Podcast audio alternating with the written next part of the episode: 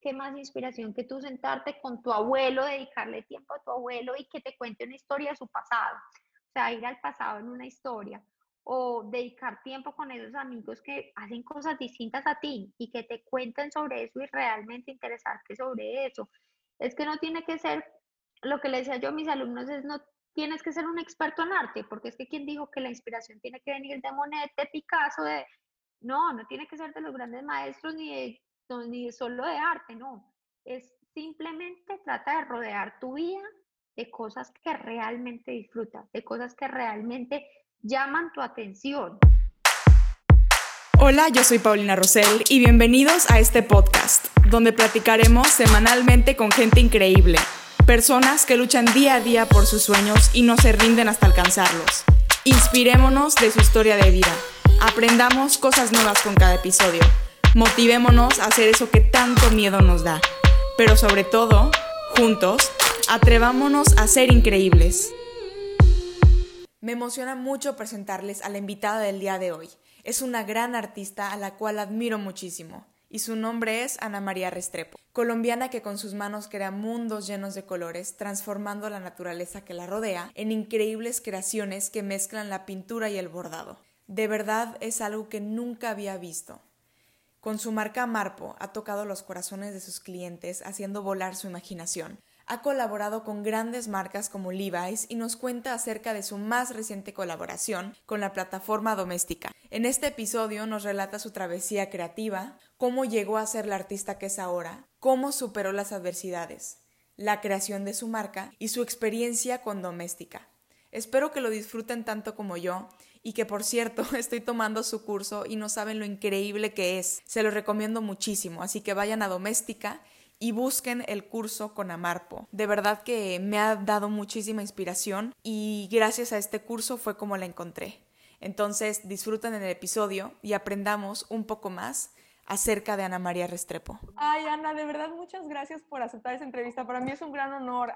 La semana pasada estaba buscando cursos en doméstica y vi tu trabajo y me quedé, quedé enamorada, de verdad. Ay, no deja de ser divina, no, el honor es para mí lo que te decía, nada más rico que uno poder como compartir algo del conocimiento de uno con otras personas, la experiencia. Es más, de lo bonito que yo he vivido al ser profe de doméstica, es como ver mi experiencia en realidad como motiva a otros y que muchos alumnos me escriben como, ay Ana, eh, pero alguna vez tuviste dudas, has tenido algún tropiezo y todo el mundo cree que es perfecto lo que me decías tú y, en realidad no. De hecho, es por eso que hago esto, porque creo que no vemos, ¿no? Como te comentaba, solamente vemos el brillo y, el éxito de la superficie, pero no vemos todo el esfuerzo y eso lo quiero tocar un poquito después, pero primero quiero conocerte a ti y cómo fue que llegaste al bordado y cómo fue que haces todo esto tan mágico que, que haces con tus manos. La verdad que igual soy fanática de la naturaleza y los animales. Y ay, me encanta, me encanta tu trabajo, de verdad. Está precioso. Ay, Paulina hermosa, no, mil, mil gracias de verdad por contar conmigo. Y, no, pues para mí todo un honor poder conversar contigo, imagínate. Pues muchas gracias, desde México hasta Colombia, ¿verdad? Total. Ah, perfecto. Pues empecemos, Ana. Me gustaría saber cómo, cómo nació esta chispita creativa. O sea, cómo fue que le agarraste amor al arte. Cuéntame un poco acerca de tu niñez. ¿Cómo empezó todo esto? No, pues en realidad nací en, e, en este mundo. O sea, desde chiquitica todas mis habilidades eran por los colores, eh, siempre eran expresiones artísticas, con lo que más me divertía era eh, usar diferentes medios. Desde el colegio, eh, es más, era un problema con mis profesores porque siempre, mientras yo estaba en las clases, yo tenía que estar dibujando, pintando, haciendo otras cosas. Igualmente absorbía lo otro que tenía que hacer. Siempre fui una niña súper responsable, pero solo tenía en mi cabeza crear, crear, crear. Afortunadamente, tuve desde el principio quien me apoyara mi mamá y mi papá desde el principio fomentaron, me vieron todas estas habilidades y empezaron a meterme a clases que de pintura, que de dibujo, que de escultura y me seguían como todo mi cuento, que por lo general, o sea, es muy común que a los niños de pronto les corten esas alas y traten de, de meterlos por otros caminos más cuando es el lado artístico. Por otro lado, eh, mi mamá, ya te cuenta, yo soy en mi mamá eh, eso que ella nunca pudo ser, porque ella sí viene de una familia súper conservadora, donde tú podías ser médico, ingeniero, abogado y el resto para allá, pues creo que nada más servía. Entonces ella pues tenía esa venita artística, nunca pudo explotarla. Entonces como hobby, ella aprendió a coser, a tejer, eh, siempre tenía manualidades en sus manos y yo desde muy chiquita lo vi. Entonces, claro, ¿quién era la que me apoyaba a hacer todos los vestidos para las muñecas o los proyectos de arte del colegio? Ya después llegaron los 15, que acá en Colombia es como esa celebración que todas las mujeres esperamos, pues es como pasar de niñas a señoritas y se hacen siempre las super fiestas y son fiestas de gala. Y mi mamá siempre era, cada semana era, Ana, ¿y qué disfraz te vas a poner este, esta semana? Claro, yo me inventaba las cosas más raras, mis amigas siempre eran pendientes, yo que me iba a poner, sí, prácticamente iba disfrazada porque entre ella y yo hacíamos los vestidos, pero pues eso nos lo gozábamos impresionante. Y desde ahí fue que yo empecé con el tema, quiero estudiar algo con arte, quiero estudiar algo con arte, y se me metió que yo quería eh, irme a algún lugar como alguna de las capitales de la moda, porque entonces la expresión artística que más veía reflejada era como en moda, porque claro, era de esos elementos que yo podía de pronto vender más fácil y intercambiar con mis amigas, era lo que me admiraba todo el mundo. Entonces yo desde el colegio me acuerdo que pintaba a mano pareos para la playa para venderle a mis amigas. Em, y bueno, ahí empieza el sueño de irme a estudiar por fuera de Colombia a, a una de estas ciudades que para mí era como o Roma o Londres, París, Nueva York. Y bueno, entonces en ese momento era como de esos sueños que uno dice, ¿será que lo logro? ¿Será que no? se me empezaron a meter universidades que aplicar era súper difícil, entonces todo el mundo me decía, eso, es un sueño frustrado prácticamente, eso entra la gente más top, gente ya súper estudiada, y efectivamente la primera vez apliqué a la universidad que más me soñaba en Londres y fui rechazada. Sí. Pues yo había tenido una niñez que, como te digo, yo era todo así, al ser, o sea, podía ser artista, pero a la vez tengo una, una personalidad súper perfeccionista que me exijo impresionante. Entonces ese fue como mi primer fracaso. Y yo me acuerdo cuando yo recibí, yo estaba segura que iba a entrar, porque esto fue años de preparación, portafolio, estudiaba, yo no sé qué. Y recibo la llamada y me dicen, Ana, no has entrado, te tenemos esta, esta segunda opción, eh, te puedes ir un año a Londres a, hacer como ese foundation donde pues te puedes preparar para volver a intentar. Claro, eso fue dolor en el alma, en mi casa no sabían ni qué hacer conmigo, ya decía que ya entonces no quería estudiar eso. Y bueno, al final como que después de, de muchas charlas, cosas me tranquilizo y logro decir, bueno, tengo que asumir este reto de que hay gente mucho mejor en el mundo. Eh, vámonos y, vivamos la experiencia a ver qué. Y en realidad fue lo mejor que me había pasado en la vida. O sea, es de esas cosas que, como dicen por ahí, Dios sabe cómo hace las cosas y lo que le conviene a uno.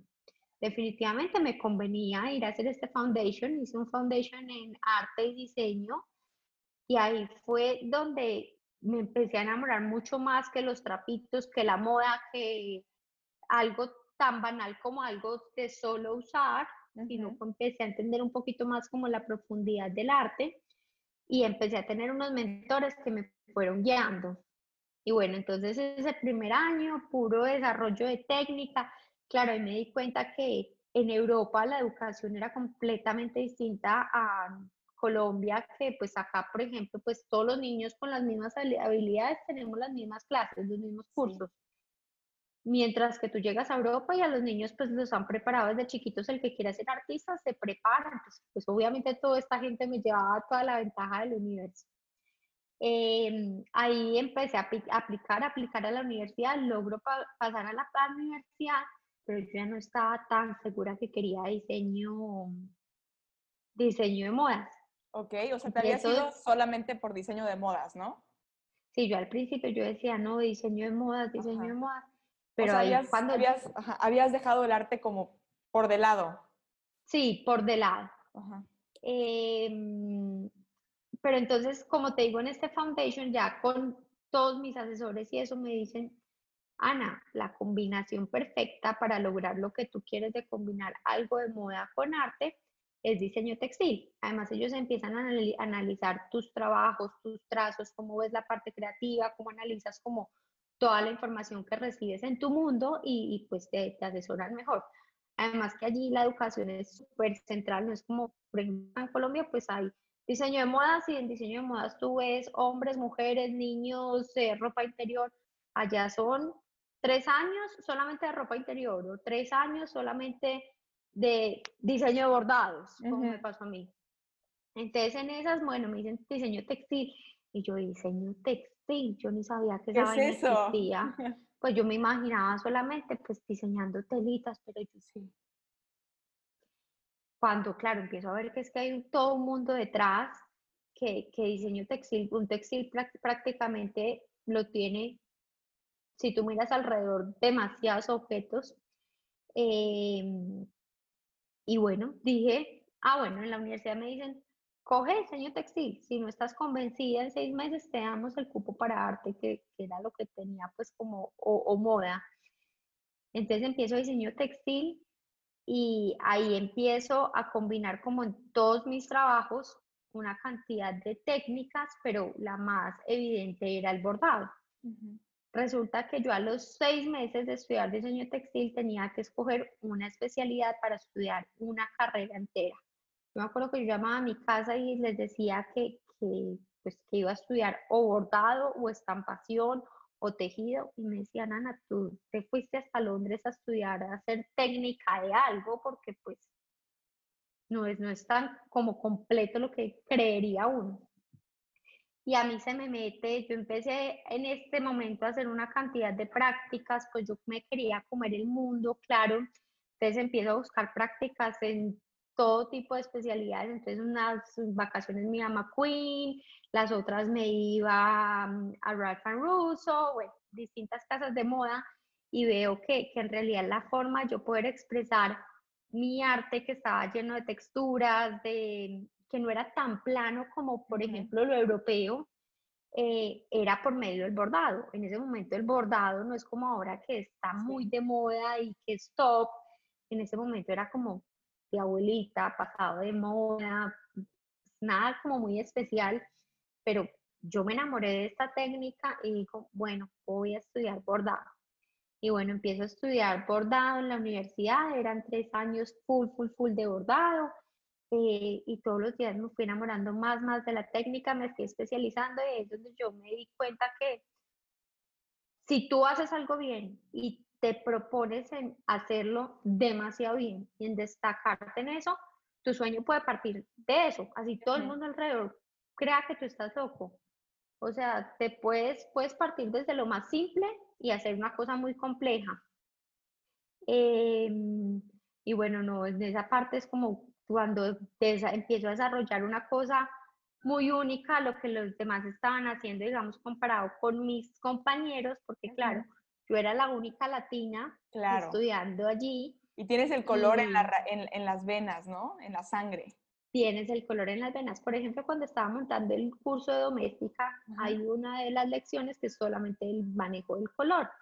Y yo me acuerdo que yo hablaba ahí un poquito de la diferencia que yo veía en la universidad de mi uso de color con, digamos, los europeos o los asiáticos o las distintas culturas.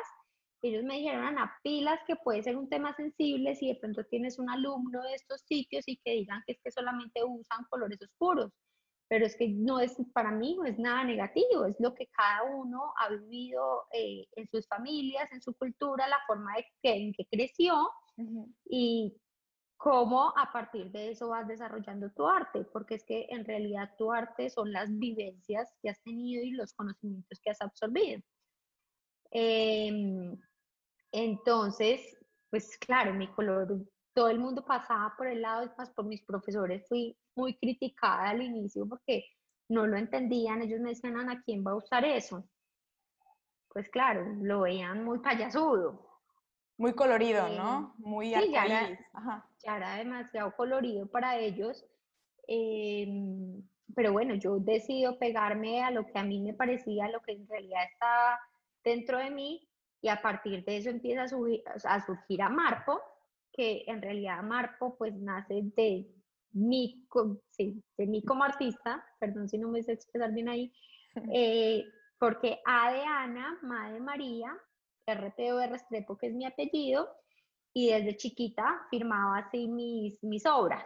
Todo lo que hacía lo firmaba así, bueno, me fui quedando a Marpo, a Marpo, mis amigas me empezaron a llamar a Marpo, y, y bueno, y así terminó siendo como todo el estilo de vida que hay alrededor de mi marca. Ajá, todo el, el proceso, ¿no? Sí, todo el proceso. Y bueno, no, esa es como la parte básica de donde empieza a surgir mi creatividad y de donde nace lo que hoy es Amarpo, como esas basecitas. Ya de ahí viene como toda la experiencia ya laboral y cuando empieza a desarrollar más. Si quieres, me das como preguntando para... Sí, sí, sí. De hecho, quería preguntarte si tu mamá ya te había enseñado a bordar o llegaste en ceros o porque para mí bordar me da tanto miedo, o sea, agarrar la aguja y no sé, le tengo, le tengo bastante respeto y miedo, entonces quiero saber cómo fue todo eso para ti. ¿Empezaste desde cero? ¿Tu mamá te enseñó? Ese en realidad es uno de los comentarios que más me llegado los alumnos cuando van a empezar las clases y son, Ana, es que el bordado se ve muy complicado. Pues vas a ver que en el momento de, de coger una aguja y un hilo es lo más simple del universo entero y que en realidad como yo veo el arte, para mí no hay, no hay normas, no hay bueno o malo. Para mí se trata de experimentación y tú en el momento cuando tienes esos elementos en tus manos, cómo empiezas a, desarrollar a partir de lo que hay de tu cabeza y lo conectas lo uno con lo otro, materiales, con tus manos, con la creación.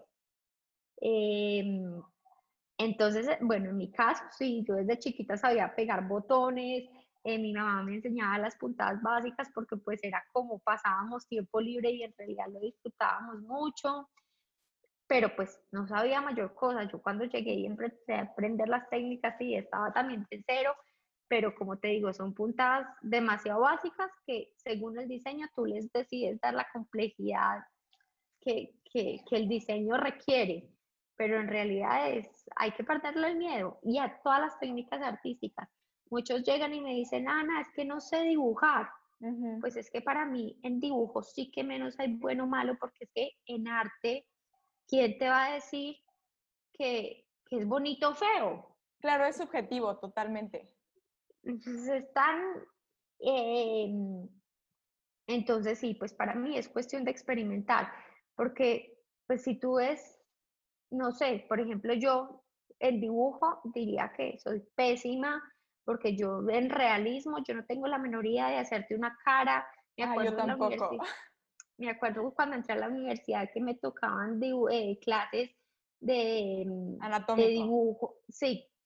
No, pues te voy a decir una cosa, yo nunca logré nada, mí nada, hasta vergüenza, lo que, pero era lo que yo estaba viendo según mi percepción.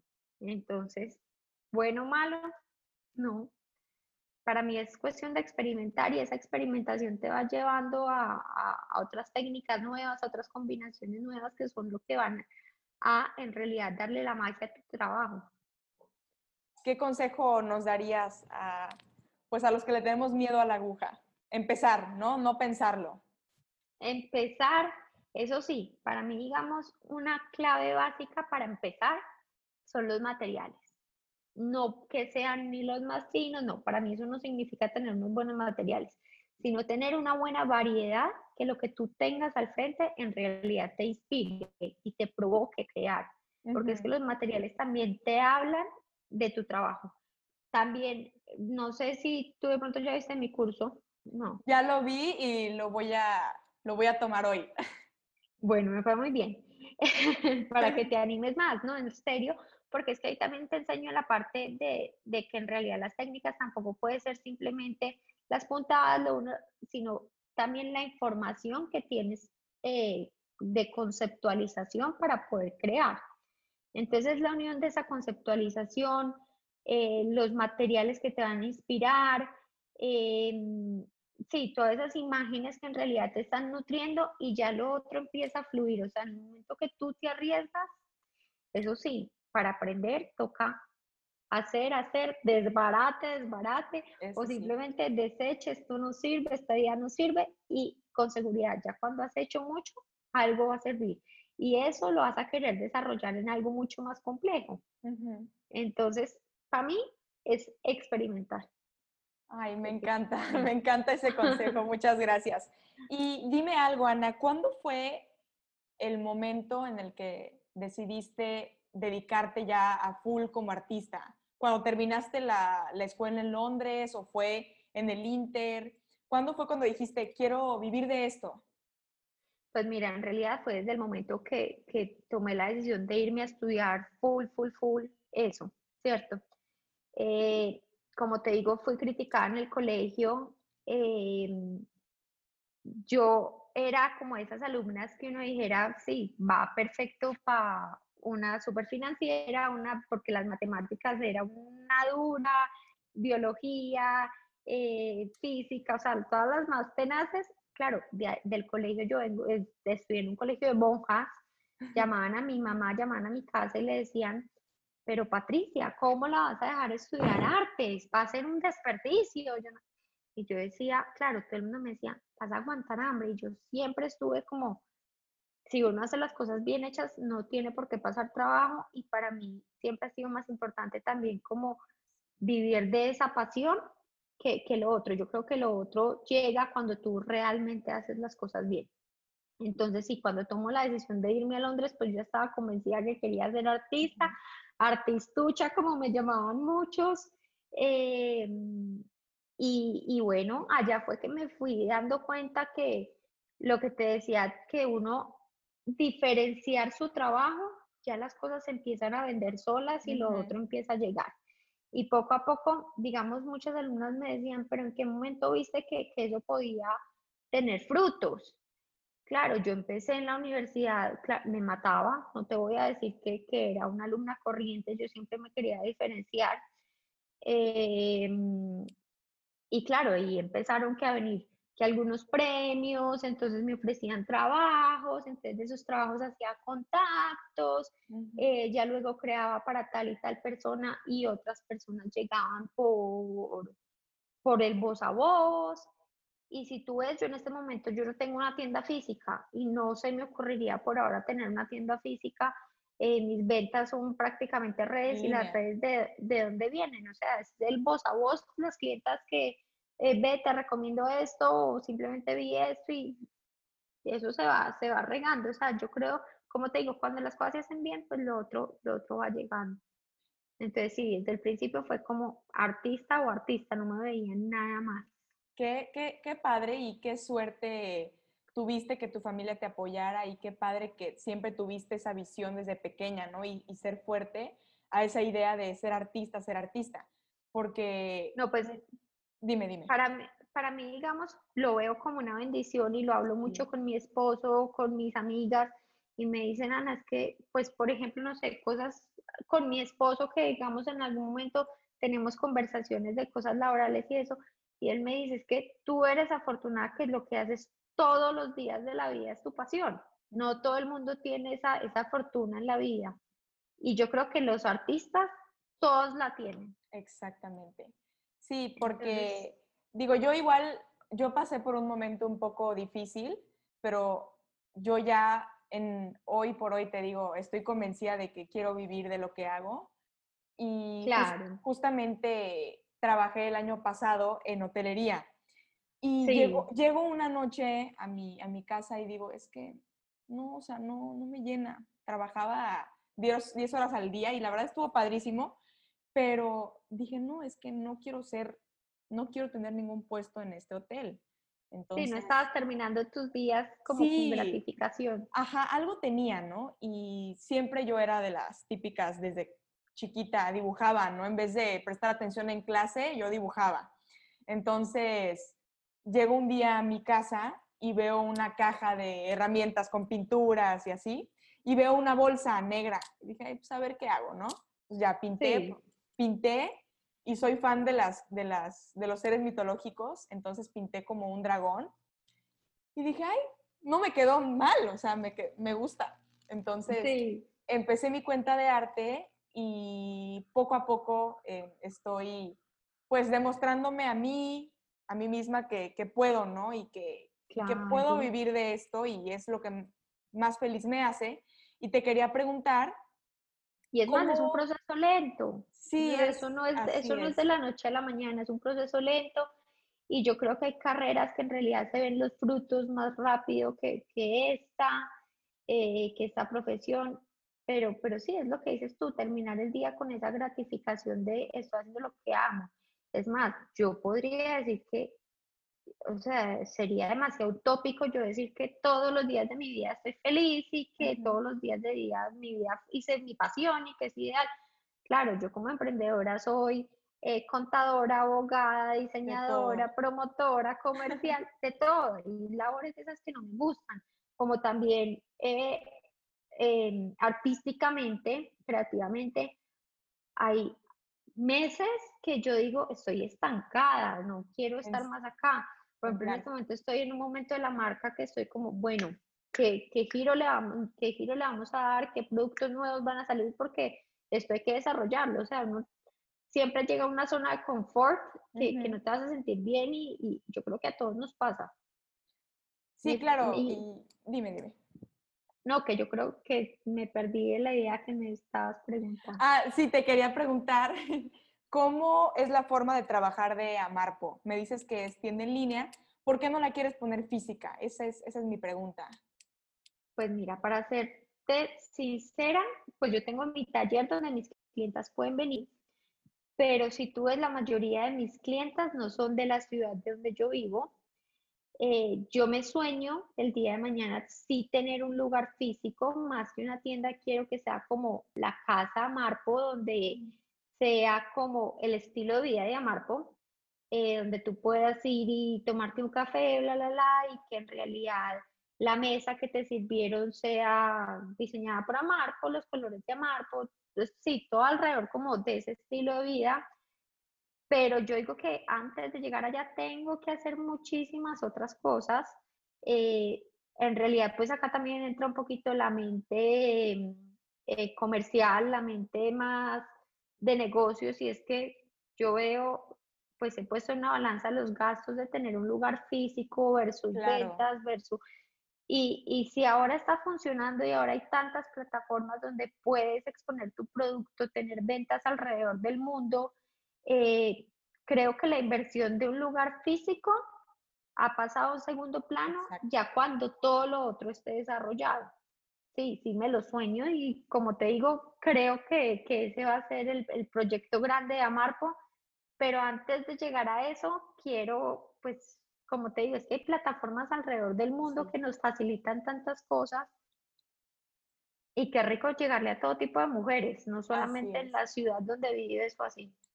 Así es, y creo que esta pandemia nos demostró que el Internet es muy poderoso y tienes pues toda la, locura. Tienes toda la razón. Creo que ya tener algo físico es pues un gasto más, ¿no? Y, y me pareció hermosa tu idea de no solamente hacer una boutique con tus productos, sino crear toda una experiencia llena de diseño y de colores. Eso se me hizo muy lindo. Claro, es que yo digo que definitivamente hoy en día nadie que tenga una marca puede vender un producto físico como producto simplemente físico. O sea, tiene que tener un significado, tiene que haber un estilo de vida detrás, tiene que tener demasiadas emociones envueltas. Hoy más que nunca lo que dices tú, la pandemia sí que nos ha enseñado cosas y creo que una de ellas es estar demasiado eh, aware, eh, conscientes de lo que compramos, Em, yo, por ejemplo, en especial me he dado cuenta de esa necesidad de, de los consumidores de llenar un vacío eh, emocional con cosas físicas, entonces esos objetos sí tienen que significar y creo que hoy también estamos, o sea, con lo que empezó a pasar, que el delfín empezó a aparecer en sitios donde ya no los veíamos, eh, que las ciudades ya estaban descontaminadas, que hoy tenemos que ser conscientes que lo que compremos no lo vamos a querer regalar en seis meses. y que va a permanecer en nuestros armarios por mucho más tiempo. Eh, y así esos tesoritos se convierten en parte también como de tu existencia.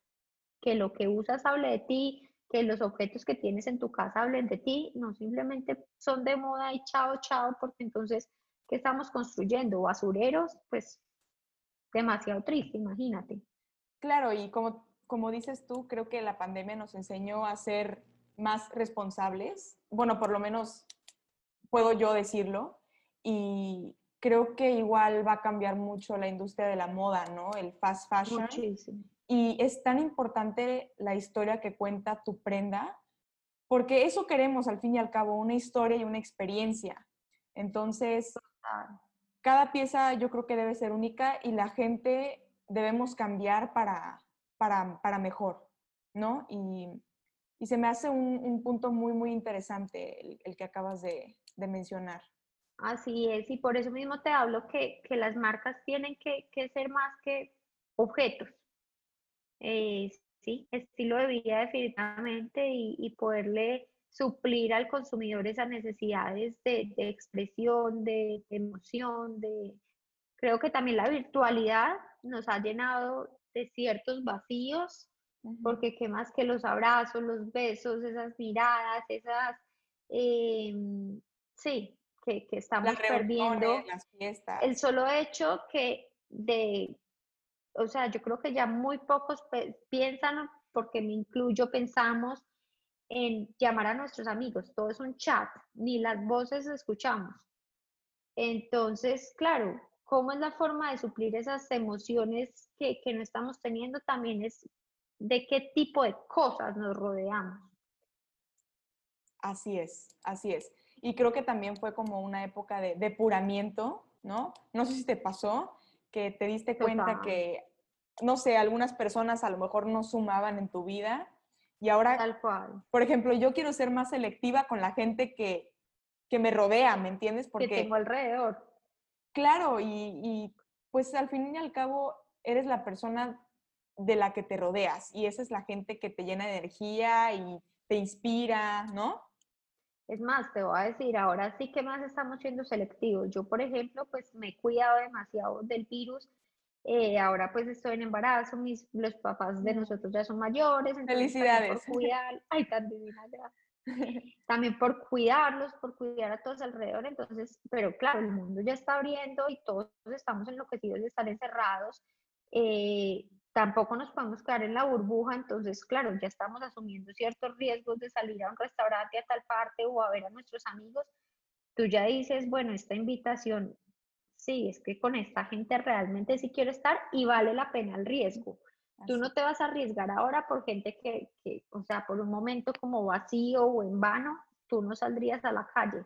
Entonces ahora sí que más estamos siendo selectivos. Así es. Y te quiero preguntar, Ana, ¿Cómo te ha cambiado esta pandemia? ¿Ha sido una etapa en la que evolucionaste creativamente, te dio más ideas? Cuéntame cómo viviste esta pandemia o cómo la has vivido. Pues para mí en realidad fue un regalo de Dios. Yo no sé lo que tanto se habló al principio, que el universo lo era como si lo hubiera mandado de cierta forma, porque creo que todos estábamos envueltos en una burbuja del día a día, eh, yo como persona aprendí definitivamente a bajarle al ritmo. Creo que venía en un ritmo de, de trabajo, de obsesión con todo, que yo me acostaba por la noche con mi marido en la cama y muchas veces era como hasta mañana, hasta mañana y nadie habló ni siquiera de lo que pasó en el día. Pero es que estaba tan cansada que Mientras que yo, claro, me iba a acostar, trabajaba hasta tardísimo y al, otro día mis días todos los días están empezando a las 4 de la mañana. En la pandemia me di el lujo que como los gimnasios no estaban abiertos, ya por lo menos me podía levantar a las 6 de la mañana, esas dos horas de sueño. Tú no sabes lo que me cambió a mí creativamente. O sea, mi mente ya estaba despejada para empezar un nuevo día. Eh, entonces, por ese lado, bueno, bajarle al ritmo 100%. Eh, obviamente, eh, disfrutar de las cosas más sencillas. Yo antes una sentada en el a la hora del almuerzo no la disfrutaba porque estaba comiendo a mí para seguir mis labores. Mientras que ahorita me sueño el almuerzo, me sueño la comida, porque ya la comida me sabe distinto, o sea, cosas tan bobas como esas. Em, valorar de las, las cosas, lo que te decía yo, valorar las cosas que te rodean. Tú no sabes lo que mi esposo y yo nos hemos disfrutado, digamos, la casa. Esto ha sido que cada objeto que hay eh, me lo gozo. Yo antes, digamos, em, me parecía súper particular que mi suegro, el papá de mi esposo, eh, él es una persona completamente sensible por el arte y él podía ver un cuadro en su casa y de la nada empezar a llorar. Y yo entendía esa sensibilidad, bueno, ¿qué es lo que te está produciendo? Yo ya con cada pendejada que tengo me provoca llorar o reírme o gozármela. ¿Sí me entiendes? Lo que te decía, bueno, la parte de la moda, digamos, entraba, yo entraba al closet y yo decía, ¿yo para qué necesito todas estas vainas si la mitad no las uso? Entonces a esas cosas les empecé a dar otros usos, ahí empezó mi creatividad a coger ropa vieja y a usar las telas, los retazos y, bueno, nuevas cosas están como viniendo en camino. A Marpo definitivamente yo tenía como proyecto eh, una línea hogar y, y ahorita pues ya sí que como todos estamos disfrutando tanto, tanto de la casa, dije, esta línea hogar tiene que salir, entonces empezó el proceso y, bueno, no, cada vez más enamorada de la naturaleza y sigue siendo mi fuente de inspiración porque por fin salía yo a mi balcón, ahora en pandemia, a hacer ejercicio y sentir de nuevo los pajaritos, que es que antes por el ruido de la ciudad no lo sentía. Em, me pasaron regalos tan grandes como de la nada empezaron a florecer en mi casa unas orquídeas que yo tenía tiradas en el jardín y muertas, o sea, que yo nunca pensé que eso, cuando yo empecé a detallarme el proceso de esa orquídea, yo decía, esta flor, pero cómo esto empieza. Entonces, cosas tan sencillas empezaron a deslumbrarme que de pronto ya no me estaban deslumbrando. Y bueno, y la parte familiar, pues ni se diga, y sí, lo que dices tú, cada vez uno más selectivo y más eh, apasionada por compartir momentos con, con mis seres queridos. Ay, me alegra. eso, yo creo que en todos los sentidos ha, ha cambiado. Claro, y pues fue cuestión de actitud y, y, la verdad que bueno que la tomaste de esa manera, porque pues bueno, era decidir, ¿no? O quedarte viendo Netflix llorando o sacar... y para muchos ha sido... Así es. Y para muchos ha sido demasiado difícil, pues yo, digamos, con mi equipo de artesanas, ellas también trabajan con otras empresas, digamos que Amarpo no es su mayor ingreso, entonces se vieron muy afectadas y, y yo tomar la decisión de, yo estoy afectada porque las ventas al inicio bajaron un poquito, pero primero está la prioridad de mi gente, porque es que si yo no me preocupo por mi gente, entonces pues esas prendas no, en realidad no están cargando lo que yo quiero que carguen. Em, entonces, claro, todos, yo creo que todos nos vimos afectados también de, de ver esa realidad social que teníamos alrededor y creo que esa realidad social va a seguir más en nuestros países por mucho tiempo.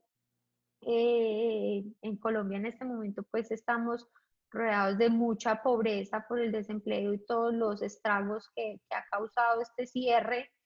Eh, entonces creo que esas también son cositas que, que, hasta laboralmente te influyen porque entonces tú dices, bueno, es que tengo que vender más y más para generar más empleo a esta gente o sí, ¿cómo voy a ayudar y aportar mi granito a la sociedad? Claro, también es un motor, ¿no? Y, y pues qué, bueno que, viste por tu gente y pues lo que Amarpo representa es, es muy bello. Y hablando de estos obstáculos, ¿cuál ha sido tu mayor obstáculo o la etapa que más te ha desmotivado como artista y cómo saliste de ella? Mm, bueno, el primero que me topé fue el de la universidad, definitivamente. Em, yo soy tan positiva, pero, pero pues obviamente cada, cada paso ha tenido su, su, sí, su, su dificultad. Yo cuando llegué a Colombia empecé a trabajar con una empresa de vestidos de baño y decidí independizarme. Obviamente ese paso de independizarte cuando tú tienes tu salario del día a día, que es que mes a mes te llega a tu cuenta del banco y tú no te tienes que preocupar por nada, a pasar a que estás haciendo una marca y estás en ceros y que tiene que haber plata para todo el mundo porque pues tú le tienes que pagar a tus a las personas que están produciendo para ti y eso llegaba a la quincena o el fin de mes y hay para todo el mundo menos para uno. Claro, eso inicialmente, yo creo que todo es una motivación, es también ver cómo eh, nuestro esfuerzo se ve remunerado, eh, pero pues eso, eso nunca fue mi, tampoco como mi piedrita del camino, porque como te decía yo, yo tenía en la cabeza que, que cuando uno hace las, las cosas bien y cuando trabajas duro, pues de alguna forma el universo te, te tira las oportunidades y te recompensa eso. Em, claramente creo que en la parte de, de, ser artista están las críticas a las cuales nos enfrentamos en el día a día. Eh, yo en la universidad tuve una profesora muy, muy dura, que era esas personas que tú admiras con el alma, que dices, wow, esta vieja es una tesa y lo que diga es palabra de Dios. Y la vieja dio mi trabajo de principio a fin. Hasta el día que yo me gradué de la universidad, odió mi trabajo y me decía que yo no iba a servir para nada. Y claro, es tú lidiar con esa admiración por esa persona y por dentro como sea, llenarte de fuerza y decir, creo en lo mío, creo en lo mío y creo en lo mío.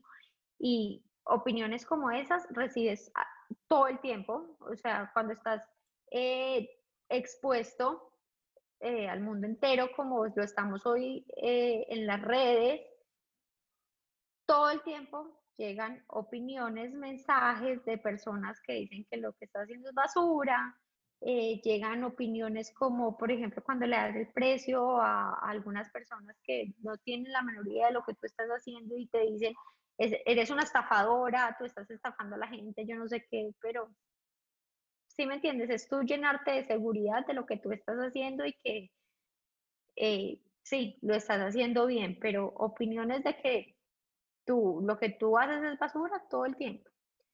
Eh, qué, contratiempos, no.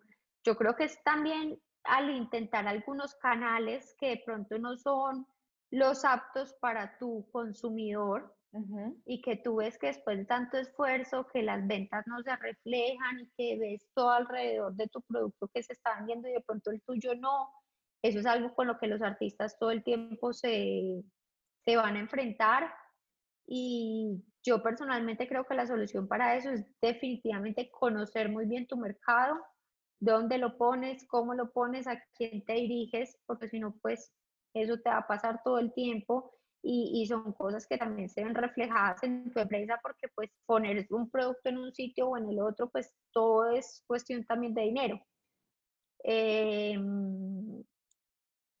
¿Qué más? No, son esos momentos que te digo que creativamente tú, uno está colapsado. Hay días que uno no quiere crear. Yo me acuerdo cuando trabajaba en, en la empresa de vestidos de baño, que una de mis jefas me decía, Amarpita, es que definitivamente hay días que tú estás pegada, que no quieres y no quieres.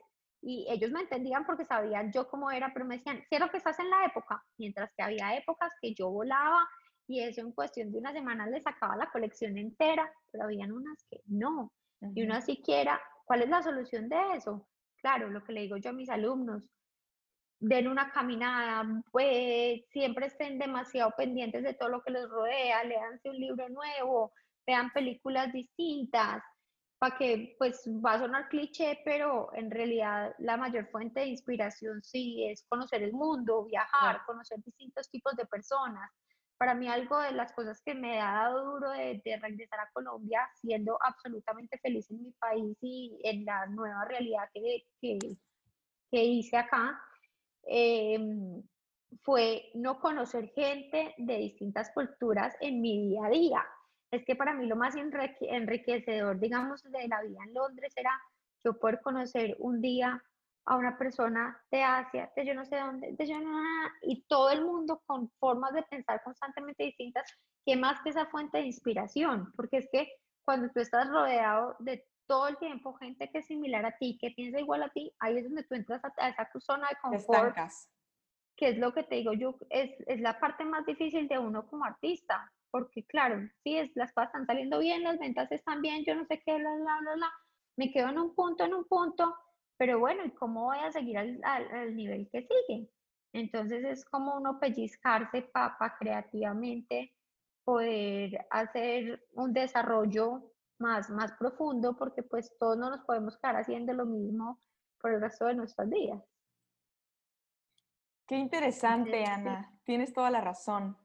Esos son como algunos de los, de los retos que he vivido, pero yo creo que sí, es que no, todos en, en cualquier profesión vamos a tener muchos, muchos contratiempos. Em, no sé, he tenido, por ejemplo, críticas de personas que, que a mi alrededor, que digamos son más financieras, más Em, ejecutivos que te dicen, bueno, pero entonces haz una inversión y vuelve esto una empresa mucho más grande, mucho más...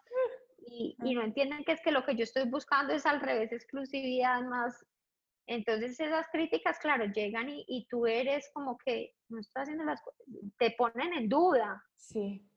Pero entonces es volver a estar claro a cuál es tu ideal, cuáles son tus bases, qué es lo que tú sueñas. Y bueno, hablando de buscar fuentes de inspiración, ¿no? O sea, pues películas, libros, ¿cómo?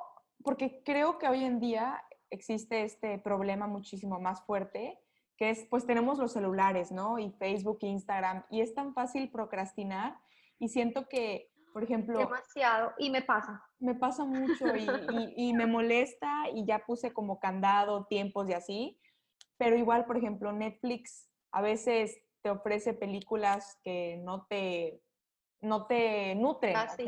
No son artísticas, son vacías, comedia, este, no, no son temas que te llenan, ¿no? ¿Cuál, ¿Cuál sería un consejo que nos darías? Pues para pues dejar la procrastinación, ¿no? O, ¿sabes qué? Voy a agarrar un libro ya. A ver, no sé. No, acá en realidad es, es casi que darte un consejo que yo no estoy siguiendo, pero digamos, eh, ahora más que nunca, o sea, es que no necesitamos viajar para poder conocer las maravillas del mundo. O sea, todos los museos en el mundo tienen ahora una plataforma digital o tienen visitas programadas digitales que ya, que gracias a la tecnología ya te dan una visión como si tú estuvieras parado ahí. Entonces, buscar todas estas herramientas que, que en realidad te van a nutrir. Y lo que te digo yo, Sí, es que qué más inspiración que tú sentarte con tu abuelo, dedicarle tiempo a tu abuelo y que te cuente una historia de su pasado. O sea, ir al pasado en una historia o dedicar tiempo con esos amigos que hacen cosas distintas a ti y que te cuenten sobre eso y realmente interesarte sobre eso.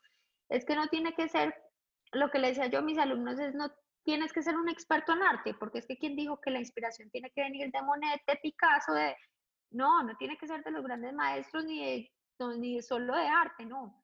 Es simplemente trata de rodear tu vida de cosas que realmente disfrutas, de cosas que realmente llaman tu atención. Lo que, lo que hablamos, por ejemplo, del tema de la orquídea, de cómo crece una orquídea, yo cuando la vida había pensado en eso y ahorita me dio por investigar todo el proceso y ese proceso fue lo que realmente encendió una chispa en mí para de pronto no mirar la flor como una flor, sino como lo que hay detrás de ese proceso. Eh, entonces es, sí, dejar, ser como demasiado, eh, ¿cómo se dice eso? Mantener esa chispita de, de ser... Luz. sí, de ser observador, de encontrar detalles donde antes no los veías, de ir más allá de lo obvio, de querer investigar, de ser curioso, esa es la palabra, de ser curioso, de no solamente vivir las cosas, vivir la vida por encimita y dar todo por sentado, sino ir como en el, al más allá de, de todo lo que tienes alrededor. Y sí, el despegarnos de los aparatos es un tema importantísimo. Vivir al máximo esos momentos. No, es que no te puedo dar el consejo porque mi esposo es el primero que es por favor, despégate. Además que gran parte de mi trabajo es en ese aparato, porque mis clientes no quieren que, que les responda otra en cuatro horas, a mí. Por ejemplo. o, o, una persona distinta a mí. Entonces, yo soy la que tengo que responder mensaje por mensaje. Eh, no, no sé. Es, muy difícil el tema. Sí, es, es, muy difícil. Porque son herramientas que igual también están haciendo de nuestra existencia más fácil, digámoslo así. Pero yo creo que la solución es darnos tiempos, ¿no? Para nosotros y desconectarnos de vez en cuando. Lo que dices tú, o sea, es uno ponerse también como reglitas, ¿no? Es que no puede estar acá más de tanto tiempo y sí, cumplirlas, porque es que es por nuestro propio bien.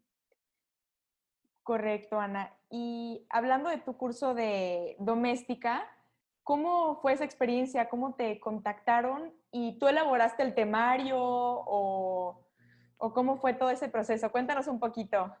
Pues mira, en realidad profesionalmente ha sido de las experiencias que uno dice, marcó mi, mi, carrera profesional por muchos temas. Uno fue cuando me contactaron, em, me llama, ah no, me llegó un mail de doméstica, yo en realidad no conocía la plataforma y me dicen, te podemos contactar, es para hacer un curso online, yo en realidad no le paré muchas bolas, yo sí, contáctenme me llaman de Doméstica España y, bueno, me empiezan a contar todo el cuento de cuál es su objetivo, que es democratizar la educación, eh, solamente como en los campos artísticos, que son súper especializados, bueno, llevar tú eh, en lo que tú eres bueno a muchas otras personas. Y en realidad a mí todo el tiempo me contactaban por Instagram y eso, Ana, das cursos, Ana, quiero aprender sobre lo que haces. Y yo en realidad nunca he sido egoísta con, con lo que sé. Muchas personas me decían, no te da susto que te copien. Eh, y en realidad yo no creo que, que el arte, muchos tratarán de copiarte. Y es algo que todo el tiempo se lo recalco a mis alumnos, un verdadero artista jamás copia, y, pues esa no es la creatividad, creo que una copia siempre se nota. Eh, entonces ese no fue como nunca el tema. Y en, en estas conversaciones con, con, España yo pregunto, bueno, ¿y cómo dieron conmigo? Pues yo no entendía cómo, una, porque es una empresa muy, muy grande en España, habían, pues conocieron mi trabajo acá en Colombia y me dicen, no, es que mira, esta artista textil nos habló de ti y yo, ¿qué? ¿Cómo así? Era, es una de esas personas como que su trabajo me encanta, que la seguía hace rato. Y yo decía, no, pues, ¿qué, qué vas a ver quién soy yo? Pues no, cero. Em, y nos encantó tu trabajo, queremos que, que tú ves las clases porque pues vemos que lo que tú haces es muy único, muy diferente y a nosotros nos gusta escoger como en cada campo. Si tú ves, digamos, en bordado, hay demasiados cursos en doméstica, pero todos son absolutamente distintos y los, estilos de todos los profes son distintos y la técnica de todos los profes es distinto. Es más, puede que si ves el uno y el otro nos contraiga, contraigamos.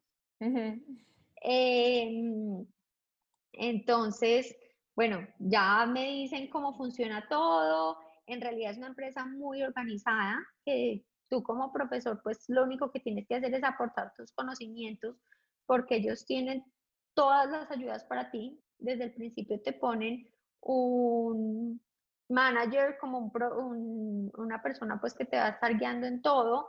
En la parte de la estructura del curso te mandan una cantidad de documentos donde tú tienes que ir llenando eh, unidad por unidad, cada documento, mejor dicho, eso es introducción, es una vaina demasiado estructurada eh, donde esos documentos luego se le pasan a un productor y con el productor ya empiezas a trabajar como las, la parte de, bueno, cómo van a hacer los videos.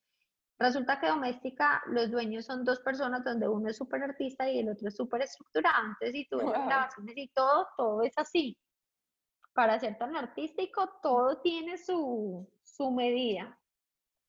Eh, y bueno, no, ahí sí que me emocioné porque tú no sabes, el equipo es una cosa absolutamente loco, o sea, desde la primera persona que hablé hasta la última, em, la humanidad que tiene la empresa detrás, de verdad tienen como un objetivo muy claro de cómo le van a llegar a la gente alrededor del mundo.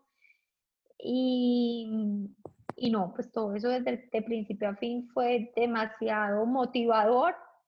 En un inicio, bueno, tú grabas el curso, el curso se demora una semana entera en grabación. Yo viajé a Bogotá, que es otra ciudad en Colombia donde está el estudio. Y pues imagínate, yo llegué a un estudio, yo nunca la había, había hecho un live, no había hecho nada. Y me encuentro con que esto es un estudio, están todo el equipo al frente, tú tienes cámaras por todos lados, yo no sabía ni cómo empezar a hablar, pero a la hora de la verdad, ellos se encargan es que tú estés en familia y se vuelven tus amigos, inmediatamente sueltas y todo fluye. Entonces, sí, no, esa ha sido como de las experiencias. Ah, bueno, y luego viene la, la experiencia de publicar el curso y que el curso empiece a ser un éxito y que sean alumnos que uno sabe, yo todos los días de la vida me meto a doméstica a responder citas a mis alumnos y, y a ver pues como en qué vamos y, y siempre es Filipinas, India, eh, Chile, Canadá, gente de todas partes del mundo que está teniendo acceso al conocimiento que tú les estás brindando. O sea, eso es, de verdad, la labor de esta gente es impresionante, además a muy bajos costos. Em, y bueno, ahí empiezan como los resultados más gratificantes cuando mis alumnos me empiezan a mandar los resultados y es que en realidad hay muchos que ya están emprendiendo su nuevo negocio con lo que están haciendo o otros que lo empezaron a hacer por terapia psicológica o porque pues tú sabes que toda la parte artística es, es toda una terapia y me dicen, es que me cambió la vida. Y, y, pues yo nunca en la vida me imaginé que algo que podía enseñar podía tener una repercusión tan grande en la vida de otra persona. Entonces, no, pues ah, ahí es donde te digo, es el proyecto que, que en realidad me ha marcado, también por la parte de, eh, de la estructura del curso, cuando estábamos trabajando como todo en ese behind the scenes, porque fue la oportunidad de yo poner en escrito prácticamente lo que es Amarpo, todos mis procesos. Y ahí fue donde yo empecé a ver y yo decía, Dios mío, es que yo en realidad lo que le estoy entregando a mis clientes es demasiado. Es que mira este proceso, este proceso que a mí se me ha vuelto mecánico, pero fue como poder analizar lo que yo venía haciendo todos estos años, que, que ya era, como te digo, por sentado. Entonces también fue analizar, bueno, qué voy a corregir, qué voy a desarrollar, qué voy a, que normal, o sea, en la vida cotidiana yo no hubiera sacado el tiempo para hacer eso. Pero qué satisfacción tan, tan grande que llegues a, pues, a rincones del mundo que ni siquiera hubieras imaginado, ¿no? Y me parece... eso es increíble. Me parece fenomenal la misión de Doméstica. Me encantó eso que dijiste, que quieren democratizar la educación. Y creo que realmente las plataformas virtuales están teniendo un peso enorme en la formación de las personas. Impresionante.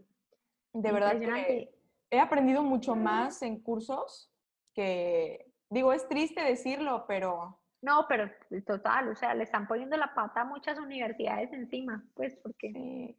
Y además que puedes encontrar eh, lecciones de los mejores de los mejores. O sea, si tú ves un masterclass, eh, que es otra plataforma, la verdad tienes acceso a personas que cuando en la vida tú ibas a poder escuchar su experiencia y aprender de esas personas.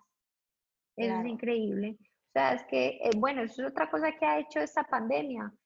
Nos ha abierto las barreras en todo tipo de, sentidos, o sea, todo, todo, todo tipo. La información está ahí y en realidad es para el que la quiera coger, o sea, es el curioso que quiera nutrirse, porque todo está disponible.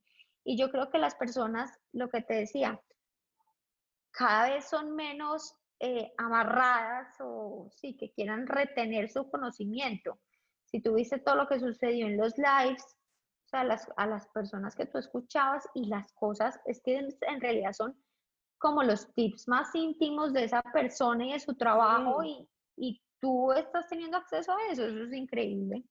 Y sabes qué, qué me pasó, Ana, que de, suena muy raro a lo mejor lo que te voy a decir, pero estas personas como tú, esta gente increíble como tú, no es envidiosa, o sea, es todo lo contrario. Te apoyan y te dicen y te cuentan. Y ves que personas cercanas a ti o personas de tu ciudad, ves cómo son tan como cerradas y es, es, muy, es muy raro pero es un patrón que yo pude observar con... con no, tienes toda la razón, toda la razón. Y yo creo que en este momento más que nunca sí que debemos perder el miedo de preguntar, de aproximarnos a una persona o a la otra. Lo que te, lo que te decía, los contactos están ahí para cogernos.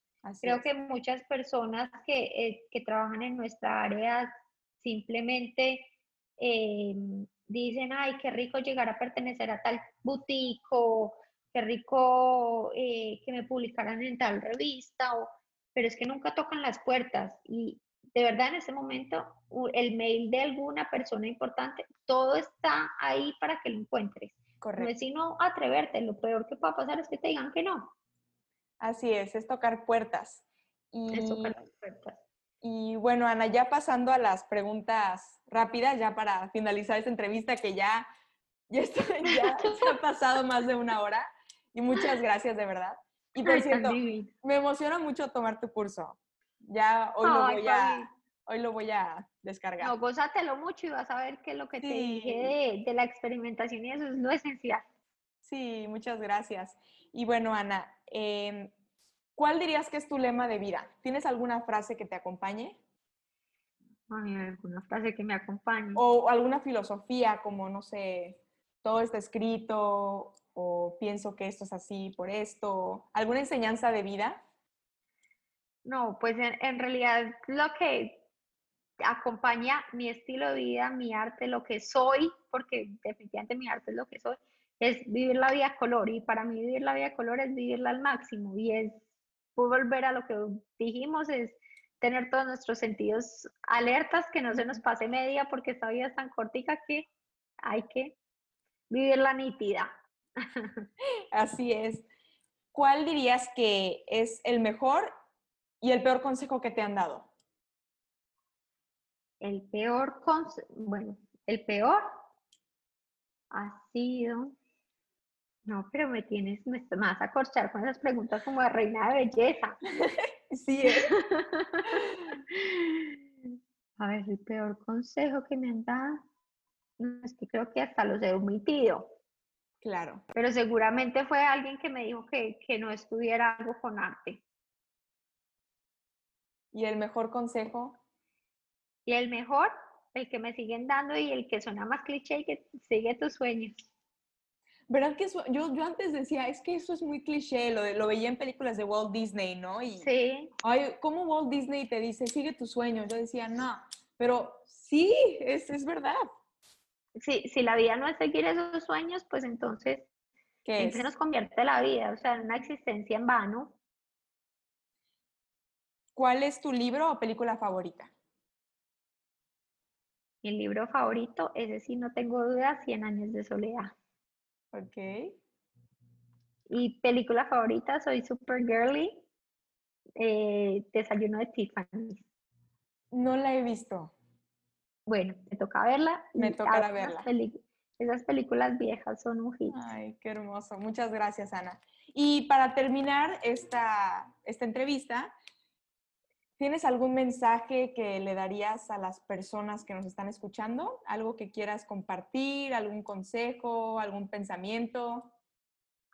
No, o sea, como resumiendo el, tema que estábamos hablando, es eh, qué rico, pues me imagino que muchas de esas personas van a ser personas creativas y qué rico que tu arte y lo que haces se vuelva lo que tú eres y tus vivencias y tus experiencias para que así tu existencia haga parte, o sea, lo uno sea parte de lo otro y, se refleje en el uno en el otro para poder, sí, vivir al máximo, porque lo uno va a complementarte 100%. Pues muchísimas gracias, Ana, por darme más de una hora de tu tiempo, por platicar con nosotros y por platicarnos acerca de tu vida, de tus experiencias, de lo que traes en el corazón. Sin duda, pude rescatar muchísimo de tu personalidad y nos estás motivando muchísimo y felicidades por ese gran trabajo y esas obras de arte que, que haces con tus manos. De verdad, muchas gracias. Es un honor para mí. Ay, no, Paulina, en realidad el honor es para mí. Mil gracias por invitarme. Qué rico que le lleguemos a bastantes personas con historias motivadoras. lo que decías tú, creo que ahora somos todos jóvenes idealistas, eh, pero todo es un camino de ir poniendo semillitas, semillitas, semillitas para recoger los frutos, porque los frutos no se ven de la noche a la mañana. Y creo que si somos una generación facilista, que creemos que con hacer un mínimo esfuerzo las cosas van a llegar. Pero yo en eso sí soy como más enchapada a la antigua, que creo que el trabajo del día a día son lo que, es lo que hace eh, lo que vamos a hacer. Y creo que sí hay que vivir el presente al máximo, pero también hay que luchar por un futuro porque el futuro también existe. Eh, muchos dicen que quizás el futuro no exista, pero si trabajas por, también por ese futuro mejor, pues si ya se acabó la existencia, pues creo que estarás muy gratificado de lo que lograste hacer. Muchísimas gracias por quedarte hasta el final del episodio. Espero que te haya encantado conocer la historia de esta gran persona. Encuéntranos en redes sociales como Gente Increíble Podcast y ayúdanos a compartir este episodio con tus seres queridos. Nos vemos la próxima semana y recuerden, atrevámonos a ser increíbles.